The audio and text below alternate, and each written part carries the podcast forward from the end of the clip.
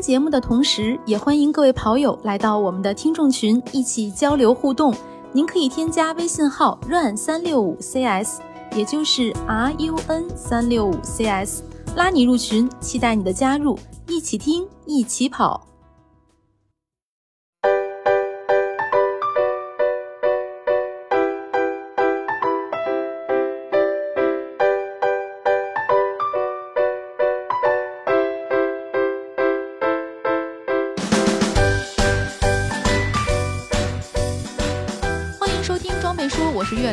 大家好，我是佳宁。大家好，我是郭晓阳。今天我们来继续聊冬季跑步剥洋葱穿法详解。那上一期我们说了贴身层，这一期呢，我们就来讲一讲中间层的选购指南。那我们先说中间层主要起什么作用？咱们上一期说那个贴身层选购指南嘛，也是洋洋洒洒的和大家聊了一个多小时，然后。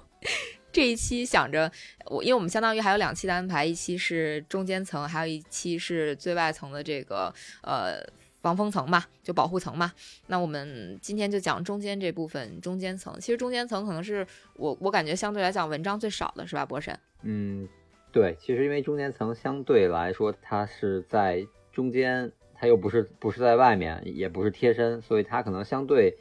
呃要求上。可能会更广泛一点，就没有那么苛刻的要求，所以说可能各方面上更简单一点吧。而且有的时候会被我们省略掉，就有的时候我们只穿贴身层和防风层。对对，会有这种情况。嗯，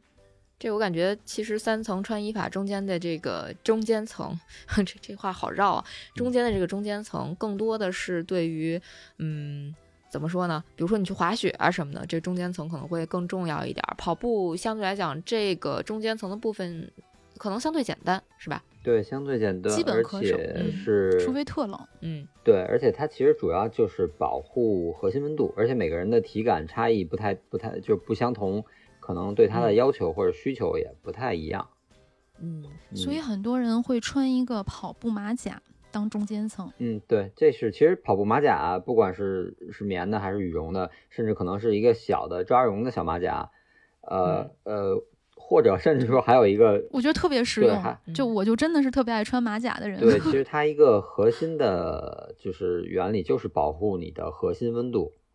保障你的核心躯干这一块的温度，然后你的四肢在跑动中运动起来其实是并不是很怕冷的，主要是核心。如果你只要是比如说。像秋冬季节，你跑完就回家，你不在外面长时间停留，然后你的核心不受风，然后不失温就没有问题。所以主要其实中间层还是起到这个作用。嗯，那就是和外界的冷空气做一个隔绝，对，保持体温是吧？有点像那个卖冰棍儿盖一小棉被。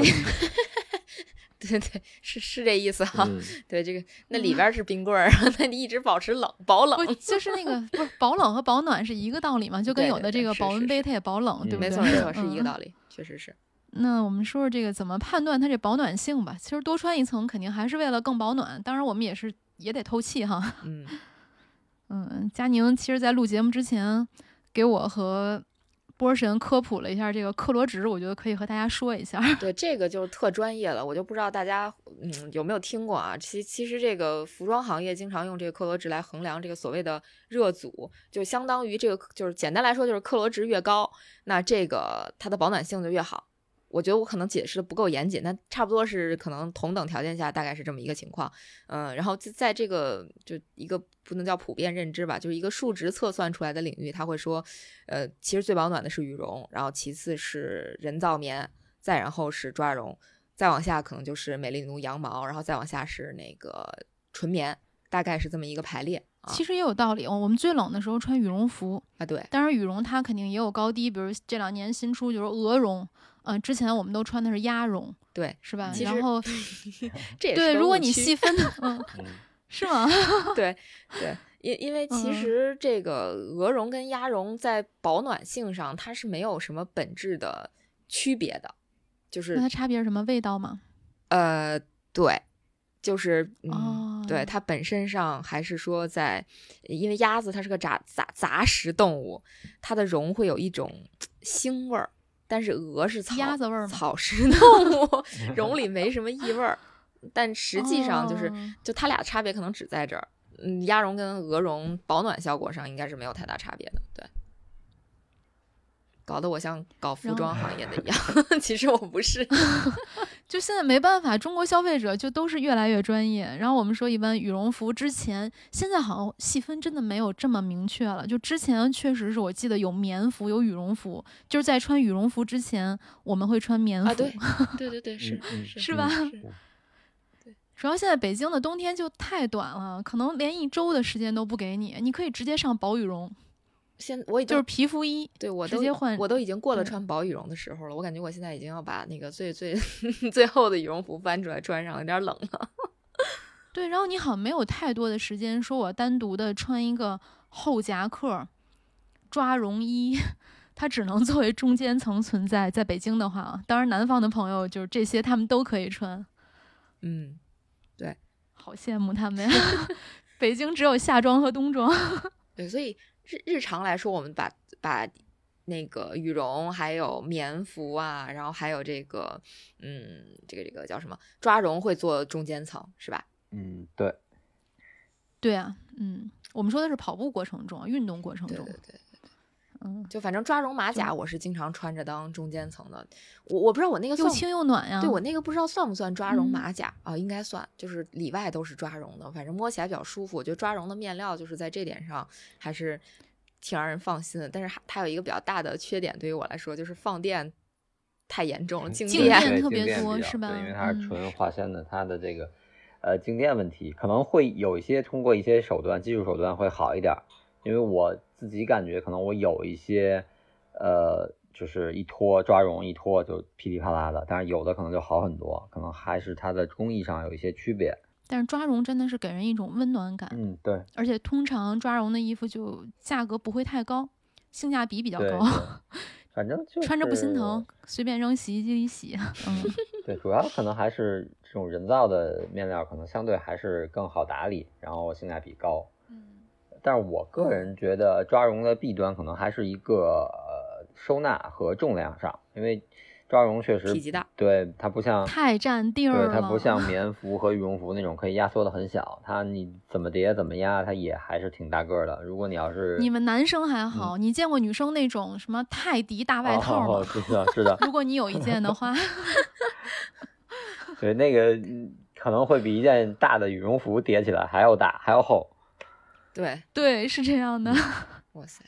这个抓绒真嗯是。我感觉抓绒是我最早最早接触的那个中间层，就我那会儿不觉得羽绒服跟棉服算中间层，我觉得它应该算外层，然后一直觉得中间层就应该是抓绒。就比如说我里边穿一衬衫啊，然后衬衫外头我套一抓绒，在外头我再套一羽绒服或者套一棉服，我感觉就是日常穿着日常大家都是这么穿吗？是这么一个嗯穿法啊。而且很早很早就是玩户外运动的时候，也觉得说这个抓绒是中间层，但不会去想把棉服或者是羽绒服当做中间层，所以感觉抓绒的历史是很久远的，就好好久好久，尤其是玩户外的人，可能就是一嗯直会把那个抓绒当中间层，好多那种。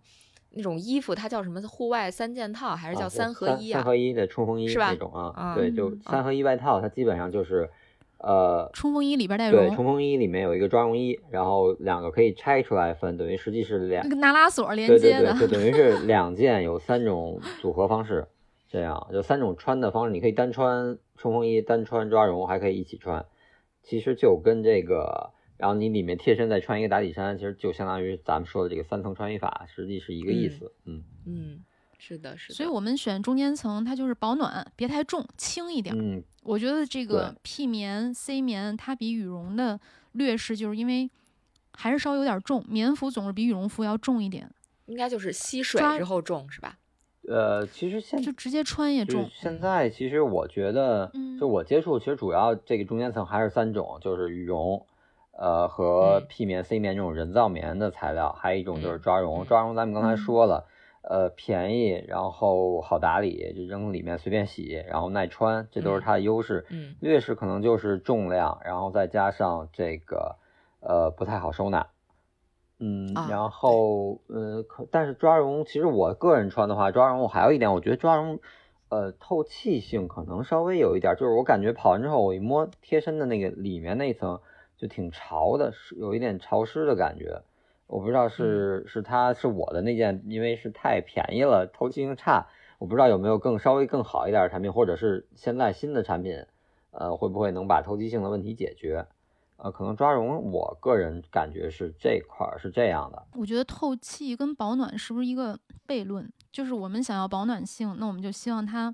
衣物纤维细，呃，织起来它这个空间就织的比较密，嗯、对，空间越小，肯定保暖越好。那我们又希望它透气，那透气就是它衣物纤维之间的空隙要大，才能够透气，把汗水流出去。对，可能可能是，而且或者嗯可能也可能我那件就是一个很便宜的一个基础款，它可能在工艺上，包括材料上，可能是最基础的。我不知道现在，因为也没太了解，呃，我现在很少穿抓绒的中间层，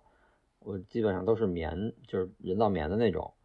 然后嗯我估计现在可能应该会有更新的材料，这种抓绒它能很好的做到这个冷热交换，估计不会像我那件里面那么潮。而且我那个应该不是一个很很专业的跑步的中间层，就是一个偏户外的。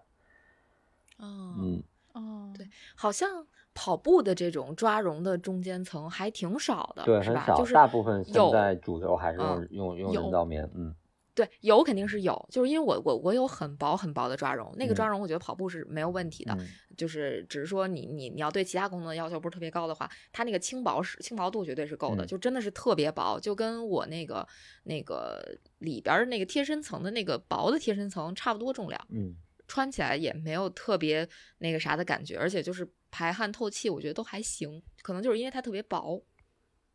嗯，对，它可能薄，所以可能稍微好一点。我那个稍微有点厚，我那个可能还是偏户外和日常穿着的那么一件抓绒马甲。然后我穿它，呃，我觉得没那么冷，但是又想保护一下，然后那个核心的温度，可能我穿它完之后，我就摸觉得里面有点湿。后来总觉嗯得这样反而更容易感冒，后来就不怎么穿了，然后就变成现在我最主要穿的中间层还是这种 P 棉，或者是其实我那件都不算 P 棉，不是标准的嗯披棉，就是类似于人造这种人造棉的这种材料。哦，就是那我们可以说嗯完抓绒，对，说一下这个 P 棉和 C 棉。嗯，对。这其实就是统称人造棉，就应该都是人造对，因为 P 嗯棉、C 棉其实就是品牌某一个品牌它的这个材料，就像比如说像那个微底一样，它是橡胶橡胶大底，但它嗯自己的一个品牌，其实是这个意思。对是哎，但是这几年新嗯雪莉特别火，嗯，对，哦，就我们看很多服装品牌都会特就是特意标称说啊，我用的是新雪莉的棉。因因为这个好像是它的高级型号，或者说它的高级的这个材料是性能非常好的。就比 P 棉和 C 棉要更高级吗？嗯，主要是它，嗯，怎么说呢？就是跟 P 棉就高级型、高性能的这个型号跟 P 棉很接近，而且它相对其实是便宜的，哦好像。就是它价格会更便宜，对，但是性能会接近 P 棉。对呃，就是不是哦就是 P 棉跟 C 棉整体下来的话，它应该价格都要比同标准或者是这种就是同一同档次的羽绒要便宜。啊，对对，跟羽绒比是嗯便宜对。而且它可能呃现在能做到，就像大家老的这个概念里，觉得棉是是重的，透气性不好，各方面，呃，从不光价格，从性能上也比羽绒要差。但是现在像 P 棉、C 棉，包括新雪莉，然后包括一些甚至没有呃强调是什么什么，就反正这种这种人造棉吧，就比如说像以前那个安然超出那款棉服，它还用到了气溶胶科技。呃，它就是价格低，比羽绒要低，但是它的透气性和保暖性，呃，几乎能达到羽绒的水平，或者达到一个呃，相比以前的那种棉要高高很多的水平。呃，嗯所以而且相对来说，这种人造材料在呃耐穿度上要更高，你洗啊什么的，不像羽绒那么娇贵，不像羽绒嗯你你要比较不适合你经常洗，因为运动嘛，运动服你出汗多，你肯定洗的频率一定要比日常穿的衣服要勤。高，嗯，对，然后你羽绒，所以呢，其实日常穿着，如果你要经常洗涤，选一个棉的中间层，可能是不是更好一点？性价比高。如果你就你要求低，就选一个抓绒；如果要求再高一点，就选个这个棉 P 棉、C 嗯棉，对 T 棉。对，因为我现在就 是嗯经过这两年穿下来，我其实呃穿的最多，我应该是没有羽绒的运动的保暖层，嗯，呃，那个只你要是经常洗的话，你可能只能穿最多两年吧，就两季。对，其实两季都就是你如果要是像我那种已经洗成皮儿了。对，清洗比较高，比如穿个两三次就要洗的话，可能这一季一个冬天你就会就会发现跟你刚刚刚买的时候那穿那两次的感觉是不一样的了，就装那保暖度可能还不如一件棉服了。对对，嗯而且你经常洗，它表面会因为这种东西都会做一些呃防泼水的处理，然后你那个防泼水的涂层就洗掉了，然后你会感觉整个面料跟最开始新衣服的时候的感觉都不太一样，那个状态都是不一样的。对，这没办法，经常因为我也是一个特爱洗衣服的人。对我基本上冬天，因为冬天肯定还是虽然它冷，但还是会出汗，所以可能我基本上穿就像这种棉的马甲，可能也就穿两三次就要洗。所以我个人这么这这一两年用下来之后，我觉得还是人造棉的这种材料算是一个呃比较均衡的一个一个产品，就在各方面。嗯就绝对是性价比之选，耐穿耐洗的。嗯，对，而且现在确实，嗯对，确实它的重量，呃，也能做到跟羽绒差不多，也挺轻的，就穿上不会有那种很沉的负担感。呃，嗯呃解决不了的问题还是它可能的它的压缩性没有羽绒好，它不会打包的那么小。还是有一定体积。那现在这些嗯棉里面 C 棉的压缩性是最好的，是吗？C 棉好像差不太多，我觉得人造棉好像它的压缩性都差不太多，它嗯嗯没法达到羽绒的那个水平，因为羽绒大家知道一个呃超轻的那种排工羽绒服，然后能压的很小，就比拳头大一点儿那种。叠成一个口对袋对。对，但是棉服至少，反正我见过最小能就比如说同样呃羽绒服能变成一个拳头这么大，但是棉服至少是是两倍，是两个拳头这么大，只能压缩到这么小了。那已经压到很小了，正常的棉服可能就对，对就也变不了太小。对，他还是说这个压嗯看见什么样儿也就那样儿了。对压缩性和这个便携嗯程度上和羽绒还是比不了，但是重量现在这两年我感觉都差不多了，就是能几乎能达到可以忽略不计跟羽绒对比的这种程度了。嗯，那大家在选择的时候，就就我可以让我觉得应该让佳宁给大家介绍一下这个 T 棉、C 棉和 P 棉分别是什么。就因为现在大家，比如就像我刚才说的，我很多商家都会写我用的是新雪丽棉，那我以前就会认为新雪丽棉的东西特高。会不会比 P 棉跟 C 棉的贵？对，但其实不是。让佳宁来说一下。其实开始的时候，波神已经就是简单说了啊，就 T 棉、P 棉，它都是两个相当于两个公司的名字，它它不是什么就是以棉花的好好几种级别和种类，它就像就相当于注册商标吧那种意思。对对对对对对对，就它这个公司出的这个棉就叫 T 棉，这个另外一个公司出的棉就叫 P 棉，它大概是这样。对，就反正其实总归来说，他们就都是人造棉。然后 C 棉，嗯，C 棉据说现在应用不是特别广泛，只有始祖鸟的这个，还有一些顶尖的这个品牌会使用到。嗯，所以其实咱们平时买到的，不管是 T 棉还是 P 棉，其实总体来讲区别没有特别大了。就只你应该就是把整个人造棉的这个系列去跟羽绒的这个系列去比，因为它们都是相当于同类型的产品嘛。刚刚看了一下那个嗯呃安燃烧，就是现在的内道，它应该用的是 P 棉混合了它的那个气溶胶的固态材料。嗯，对对，就是主流，反正就是 P 棉跟 T 棉了，就是人造棉的两种。嗯，对是因为 C 棉太贵了，是吧？应该是价格会比较高一些。主要是其实是拿不到。就后我前一段时间跟做服装的朋友去聊，就不仅仅是聊中间层了，就是说这些运动品牌，它有很多的，就是非常好的服装面料，就只有那些顶级的品牌才能够拿到那样的服装面料。就有一些生产厂家，他是他是拿不到顶级的服装面料的。嗯，对，就当时他在给我一些就是你选就是选购的建议嘛，他就跟我说，他说，比如说会有一些，嗯，新生出来的一些品牌，就他他的营销做得很好，但是可能是一个创业公司，他他就拿不到那些顶级的面料，所以如果要是科技感，就是有一些科技感的面料或者比较顶级的面料，可能还是要去那些大牌儿里去找。嗯，嗯，因为大牌本来价也高。对，就看怎么选择了。嗯、那接下来说一下羽绒。羽绒刚才佳宁也说了一下，给我们破解了一下这个鹅绒和鸭绒的迷思。对，这也是其实我我刚知道的，但是我我一直知道的关于羽绒的一个指标，可能就是那个蓬松度。很早很早以前，我就有朋友跟我讲，他说，反正你买羽绒的话，就我说的这个羽绒是指咱们日常穿的羽绒服啊，不是说作为中间层的羽绒，当然是一样的，只不过那个可能它的那个克重什么的不太一样。就是他说衡量羽绒暖不暖和的标准，其实就是那个蓬松度，蓬松度越高就越暖和。当然是在其他这个条件保持一致的情况下，蓬松度越高，它的那个保暖性的越好。所以就如果说买外边的那个羽绒服，就是你外穿那个羽绒服，你能买八百蓬的，别买五百蓬的，肯定是八百蓬的更暖和。嗯，而且它我记得好像是说，对，就同样，比如说你同样冲一百克的绒，然后你八百蓬的这个指标绒肯定会比五百克的绒暖和。或者换一个角度衡量角度，就是你要达到一个同样的保暖性，那你用八百蓬的绒，可能你充的绒就少，然后整个衣服就可以更轻薄，然后它的款型版型可以做得更更好看，是有这种两种说法。嗯，所以并不是充绒越多越好，嗯，对，而是越蓬松越好。对对对，因为它的那个绒朵，就有时候你看那个咱卖羽绒服，它会带一个小小吊牌儿，里面带一个小绒，是它那个衣服里充那个。就完全蓬松展开，就像一朵小花儿一样，那个就是很很高质量的绒朵。然后有的就是，如果是那种特别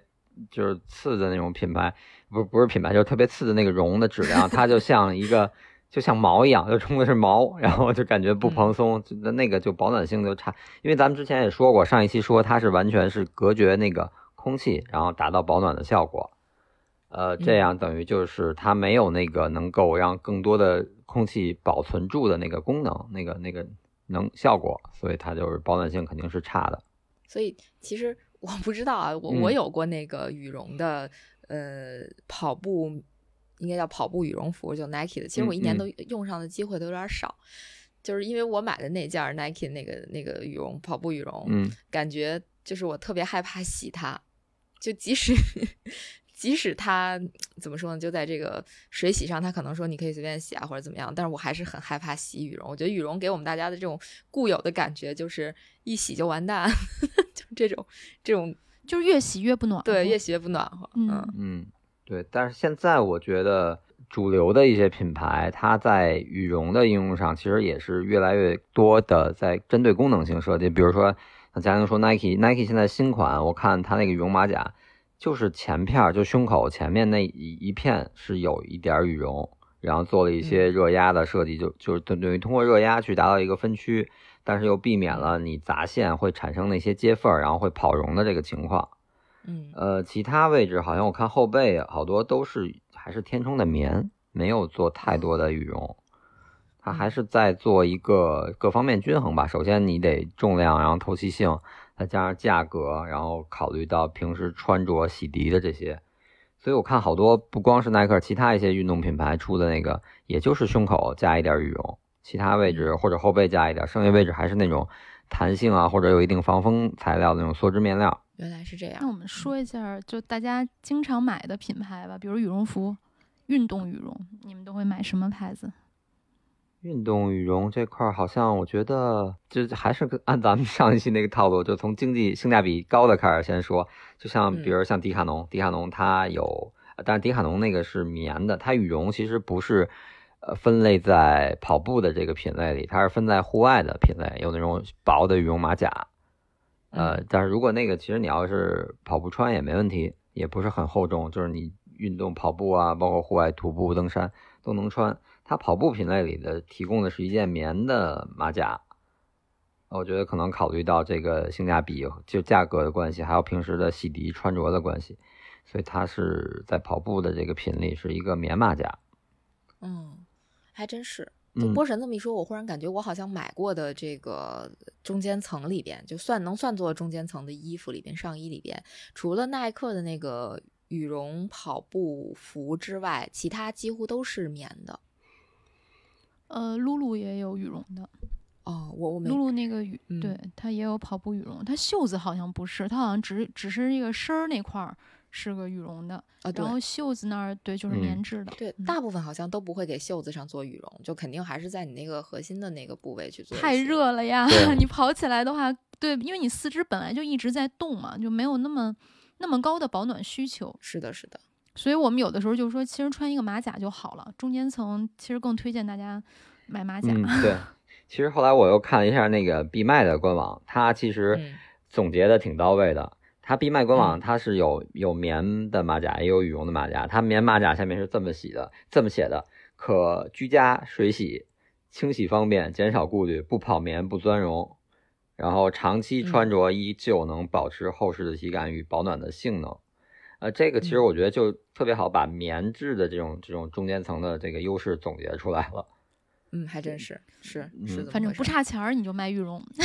呃，对，然后你再看它，同样还是还是，呃，怎么说，还是闭卖，闭卖它的这个羽绒的马甲的总结出来的，其实就是它解决了，它主要主打它这个产品，它是解决了跑绒的问题，然后清洗频率高的运动产品，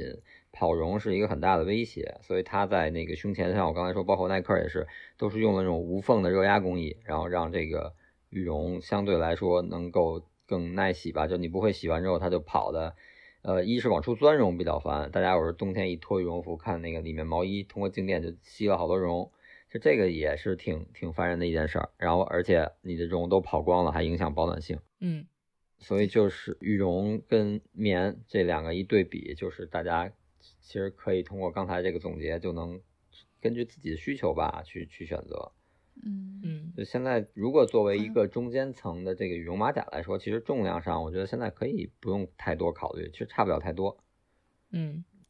哎，你们买过这个优衣库或者迪卡侬的羽绒马甲吗？我买过优衣库，对我也买过好几件，嗯，啊，嗯、你觉得好？就是它，因为价格那个肯定是比较有优势嘛。就你洗完以后感觉怎么样？那我波神先说我觉得是不能老洗，因为我买的是那个，呃，不是羽绒马甲，是它那个就是最基础的那个超轻的羽绒服。薄羽绒？对我对我也是，我也是，对，我嗯是就是进山，因为它那个轻，然后也能压缩，我就是进山的时候背着轻省省事儿，而且不贵，嗯也不心疼，嗯就是比如嗯下山了训下练完训练完下山披一下就赶紧回家，呃，就是差不多。我觉得反正是能穿，但是你要是经常清洗的话，它它的保暖效果一定是受影响。对，而且也就是下下山之后穿着它赶紧坐车或者打车回家，然后你要是呃长时间下 山还想出去逛一会儿再吃个饭，那它那个保暖度可能还是差一点意思，因为你跑完了本身一身汗。嗯。对。嗯，汗一嗯凉了更凉。对，对，是的，主要还是是说它可能稍微轻，而且方便塞到越野包里，这个还有便宜，对便宜，对这是 对，我觉得就是它特别适合在那个不是特别寒冷的时候做嗯。一个打底。嗯。我我一般不太会把它当做呃跑步的时候的一个中间层，也当过，就是很早很早以前我买过特别特别便宜的打折时候的优衣库的那个棉服，就那排骨羽绒服吧，嗯就是最嗯早最早它嗯。出的，那会儿我记得打折特便宜，好像九十九一件儿吧，我就把它当越野跑的强制装备带着，但是嗯。从来没用过。因为好像跑步的时候很少，就是参加比赛的时候一如果一直在跑的话，很少能用到那个羽绒服，就只是把它当强制装备。如果真的需要的时候用一下，但是一直没用上。后来它就变成了我那个衣柜里落灰的一个一个这个强制装备。也行啊。每嗯次比赛，因为它够小够轻嘛，每次比对对比赛的时候就把它拿出来。对，没错，羽绒就是这个，保温毯一样，可能对对对一直都不会用，但你一直都得有。对对，必须得有，必须得有。这个反正我觉得主要是你要是去南方的赛道有这个东西特别管用，因为它真的很轻很轻。就几乎我觉得都快可以忽略不计了，就是比起我们拿的水什么的穿一下，就是在你回酒店的路上或者回家的路上穿一下，还是能起到一定作用的。没错没错，我觉得是 OK 的。嗯对，如果要是不差钱，我觉得就可以选像猛犸象啊、始祖鸟啊，是吧？对，这些都有，都有，嗯都有。对嗯对嗯嗯，这些就应该是从棉服到羽绒到抓绒都有。嗯，而且今年我应该是在猛犸看到猛犸象有出含羊毛的抓绒，哦，那又哦更高级了。呃，不不是在国内卖，对哦我是在这个海外网站上看到，折过来合人民币大约是八百多吧。那其实也没有特别贵。嗯哎，其实以前那对它就个它是个中间嗯层，嗯嗯那个我说，其实以前有一个就是日本品牌 Mountain Bell，它有嗯一个嗯呃蓬松度应该是是达到一千蓬的超轻排骨羽绒服，对，那个还挺好的，而且样子也挺好看的。但是它在其实当时它没进到国内，呃，嗯在通过海淘还不贵，一千多块钱，然后能达到这个嗯指标的，其实还挺合适的。因为国内比如像同样的 T N F 可能没有那么高，可能七八百棚就价格就已经挺贵了。但是它现在国内有开店了，那个一千棚的反而便就挺贵的，两千多吧我记得，而且海淘的海淘的那个就渠道又特别少。我最近看了看，好像挺少能淘到这款，不像以前那么方便了。以前好像亚马逊上好多，最近就少多了。我估计可能是不是跟国内开店它有有控制有关系。嗯，反正 Montbell 的我，反正我觉得他们家的衣服都挺好看的，但是我觉得确实是有些款好像国内没有，只有只有日本有，嗯，就好一些好看的款在日本有，国内的旗舰店就没有，还挺遗憾的。我还挺喜欢这个牌子的衣服的，我觉得他们的衣服还算是性价比蛮高的，就在日本买的话，对对对，在日本买嗯。还挺合适的，有有点像怎么说，像日本的就运动类的优衣库那种感觉，对对对对对对，对偏户外运动类的优衣库，或者是日本的迪卡侬，有点那种情。对，有点那意思。就是如果去逛过日本的那个 Montbell 那个店的话，就会真的觉得有有点迪卡侬那意思，但它嗯比迪卡侬要贵一点儿。对对对，因为它它的品质是要比迪卡侬好很多。对对对，是嗯是的，是的，也是一个比较好的牌子。嗯，对日本的牌子，感觉比欧美的牌子会更适合亚洲人的身材。嗯，这倒是，这倒是，就不会说，因为好多那个欧美品牌，不管男装女装，你穿上之后都会觉得它好长哦。瘦长瘦长，上衣给你做到七十多，对吧？对，一个最里边的贴身层，然后长度七十二，非常长。对。所以这种就大家反正按需选择吧。还有啥推荐？嗯，其实就是我觉得呃，嗯国内的一些品牌，就比如说必麦，然后包括李宁，因为我在呃某宝上一搜呃跑步马甲或者跑步羽绒服，然后就会推出一些呃性价比很高的。我这看一个李宁一百多块钱，是一个很标准的呃跑步羽绒马甲，就是胸前是一点羽绒填充，然后其他位置是那种稍微有一点防风的梭织面料。我觉得作为一个中间层，你冬天出门就跑，跑完就回家，这肯定没问题。然后里面穿一个贴身层，只要不是特别刮大风或者下雪那种特别寒冷的天气，这个就两件就足够了。对，对是的，我觉得国产品牌真的是首推李宁，它确实是不管面料还有在这个技术的研发上，它是投入了精力的，而不是只做营销。不点名了，嗯这个我忽然想起嗯来说，国产品牌其实有一个国产品牌的羽绒服，不仅是可以做那个呃贴身层去穿，然后平时穿它也是性价比很高的一个选择，就是那黑冰。哦，对对，嗯，黑黑冰其实玩户外的人应该很多人都知道户外圈还是挺那什么的，因为我记得我最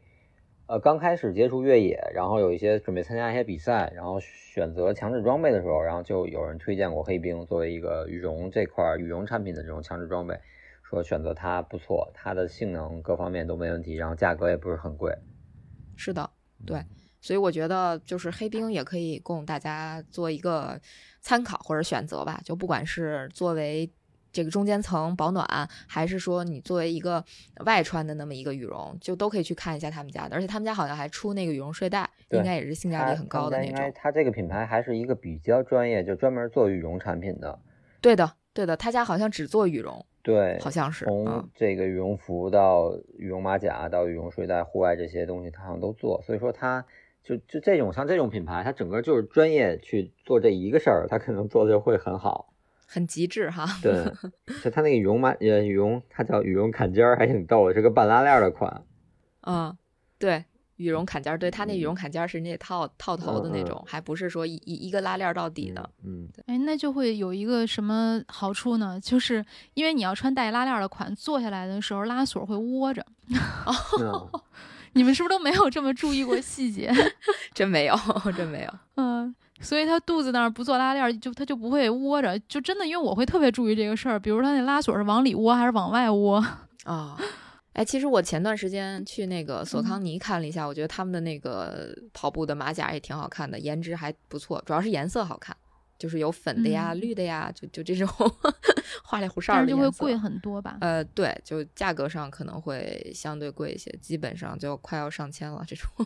所以大家就是按需选择。反正刚才波神说的这个拉链儿拉一半儿的，我其实还挺感兴趣的，听起来觉得挺好的。嗯，嗯，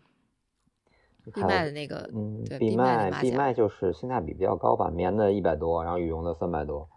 对，觉得性价比比较高。然后其次就是像凯乐石，或者其实现在呃国内这些跑步品牌都有，到秋冬季节它一定会出对应的这种产品，大家都可以去去了解一下，去看看。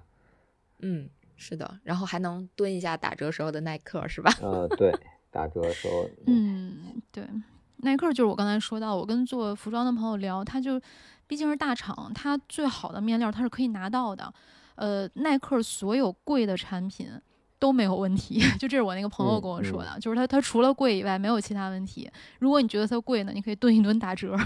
对 对，对，耐对打克这耐克这两嗯年它的羽绒跑步的装备，其实在设计上做的，就面料上没有什么太多的更新，还是用的这些就是它传统的就是呃羽绒啊或者用棉。其实我觉得耐克的跑步的，它这两年设计的细节做的更更注重细节。它那个后背有一个拉链儿，是是带一个怎么说，就不是那种是带一根绳儿一根带子，就很像那种胶衣啊或者穿那什么衣服那个带子。你不用就是后背和手反手很容易就拉开，你跑热了，你把后面一拉开，它直接就就是一个透气的一个一个孔，一个排气的地儿。然后包括前胸，它也是有有两条很小的那种隐藏拉链儿，然后你跑热了拉开之后，它也能更好的散热。哦，小心机，对，啊它在这个细节上是是做的，因为呃这种设计好像在其他品牌上应该是没见到过，或者即使有可能就也就一个两个品牌会会做这种小的细节。就是我觉得其实这个细节挺重要的，嗯，因为这个它再透气，或者你完全靠材料上的透气，可能也达不到这种物理的，你直接把它拉开，这种透气效果好。所以像后背一些就是不是那完全需要防风的位置，你做一个拉链，让它增加它的透气和排汗，可能效果会更好，会会嗯肯定会好于你在面料上去下功夫。嗯，是的，在设计上有很多小心机。嗯，真的是小心机，嗯之前在节目里其实反复提过一款 T N F 的中间层，啊，T N F 的中间层是马甲吗？还是不不，它是一个长袖的一个棉服。呃，我们有一年跑岳山向海的时候，品牌提供给我的。嗯呃，那一款它就是除了面，它其实也是在面料上下功夫了。他跟我说，就是你跑起来的时候，它那个面料像毛孔一样，因为你一动它就会打开，打开的时候它就是透气的。但当我静止下来的时候，它那个就关上了，那有点像面料上的小毛孔，有点像 C S 那开关衣那个嗯意思啊，是吧？对对，就是你你静止下来，它就是保暖作用，然后你运动起来，它就是排汗作用。但您价格应该是挺高的，那一件中间层应该几千块钱吧？哇塞，这绝对是高端选择了，已经。对对，嗯，而且那件衣服我穿了也有几年的时间，也是洗衣机套袋儿，到现在为止还没有任何旧的痕迹。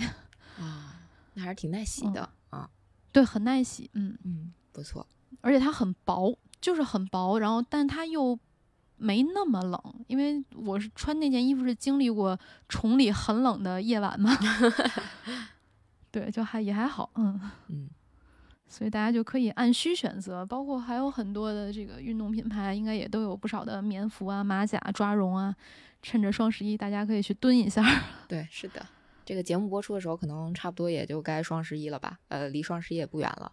然后，因为大家提前都把购物车，哎，我不知道你们的购物车平时都会加到一个什么样的数量，哇，这灵魂就拷问。基本上，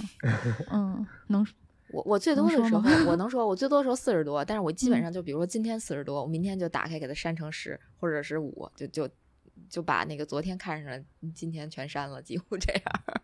一直反复。小杨？呢？啊，我是很少，我一般三四件、四五件就差不多。就最近关注的，呃，可能就是先先先加上，然后考虑好了，大部分有的时候考虑好的就是就不买了，就省了。然后有的确实确实，呃，想买的那就直接下单了，也不用太太一直蹲着它嗯那种。就我是属于我好不好意思我说呀我是属于那种 忍不了就等不了了，只比如考虑好了，确实要买，那就就就买就完了，就不用说一直在那儿搁着，非得等哪天合适了。嗯，只有我会把购物车用到满吗？所以满是多少啊？上限是一百二，但是双十一期间是可以超过一百二，就是你你可以再往上加，反正你放一百三也 OK。哦，那能看得过来吗？就里面有很多就放进去，可能都一年两年，然后但是它没有失效的产品，就一直在那儿躺着。啊，学习了，学习了。我真没有，我跟波神那还挺有点有点像，我嗯也是属于那种相对来讲等不太了的。就是如果说，嗯、比如说距离什么某优惠还有十天，我大概率要是非常想买，我就直接买了。而且好多时候，如果能在线下店买的话，我可能会选择去线下买。我觉得那个试穿体验还是挺，就是挺需要的。我我我也觉得线下线就是你线下店 一定要去试，就是如果你离得不是很远，去不是很麻烦，就是试一下，比你买回来一些最后变成鸡肋的产品要好很多。所以还是要理智下单。嗯，对，理性消费。有的时候可能很多线上买的东西其实是线下看到了，然后试了，当时可能比较紧急没有买或者什么情况，回来放到购物车。嗯我觉得我可能百分之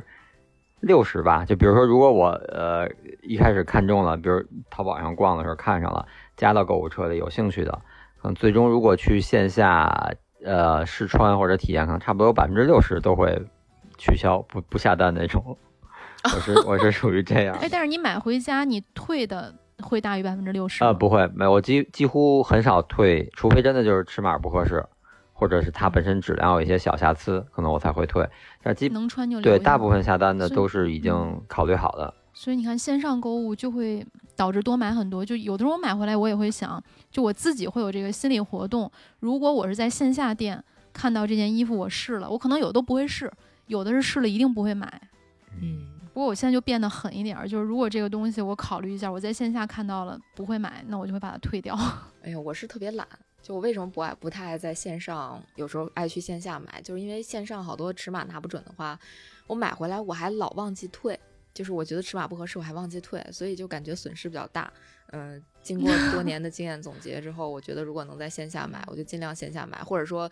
就使点小心机，线下去试个码，然后线上的价格便宜呢，就在线上买，这样就线上线下结合吧，就说。所以我们也提醒大家理性购物。好，那感谢收听今天的装备说，既是种草大会，也是避坑指南。希望本期的内容对你有所帮助，也欢迎大家分享、点赞以及留言。我们下期再见，拜拜。拜拜。